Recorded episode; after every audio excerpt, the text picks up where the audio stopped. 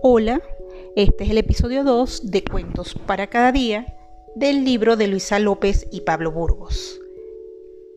Cuento para el 2 de diciembre, El patito feo. Todos los patos estaban alborotados. Por fin la señora pata iba a tener hijos. Había esperado mucho y finalmente cinco huevos iban a eclosionar. Salió el primer patito. Era pequeño y amarillo, muy bonito como lo son todos los patos pequeños. Nació el segundo, con las plumas alborotadas y ojos brillantes. Muy bonito como son todos los patos pequeños.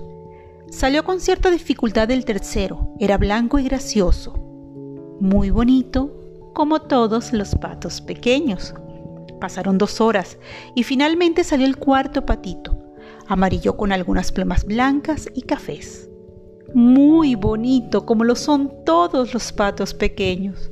Pasaron tres horas, cuatro horas, y ya todos estaban cansados de esperar el quinto hijo de Doña Pata. Uno a uno se fueron nadando, pero Mamá Pata no se retiró ni un instante del quinto huevo. No pegó el ojo en toda la noche esperando algún movimiento de ese huevo. Al día siguiente, ya había una grieta y todos los patos se reunieron nuevamente a esperar el último hijo.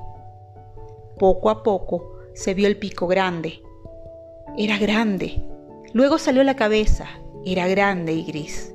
Salieron las alas. Eran demasiado grandes y oscuras. Finalmente salieron las patas y el patito entero. Pero no era bonito como todos los patos pequeños. Era grande, torpe, oscuro y hablaba de forma extraña. En el lago prefirieron no decir nada y nuevamente se fueron retirando uno a uno en silencio. Mamá Pata sabía que era distinto, pero no por ello menos amado. Lo que no sabía es que a este quinto patito todos lo iban a rechazar, incluso sus hermanos. El patito al que todos llamaban el patito feo, notó el desprecio desde el principio y decidió marcharse. Nadó varios días, lloró varios días, extrañó a su madre y se enojó con la naturaleza por haberlo hecho tan feo. Lloraba el patito en un lago lejano y vio aterrizar a unos pájaros grandes que nunca había visto. Lo saludaron de manera muy familiar y lo invitaron a seguir el camino con ellos. El pato no entendía nada, ni siquiera sabía volar. Uno de ellos le dijo que debía saber, pues era un cisne.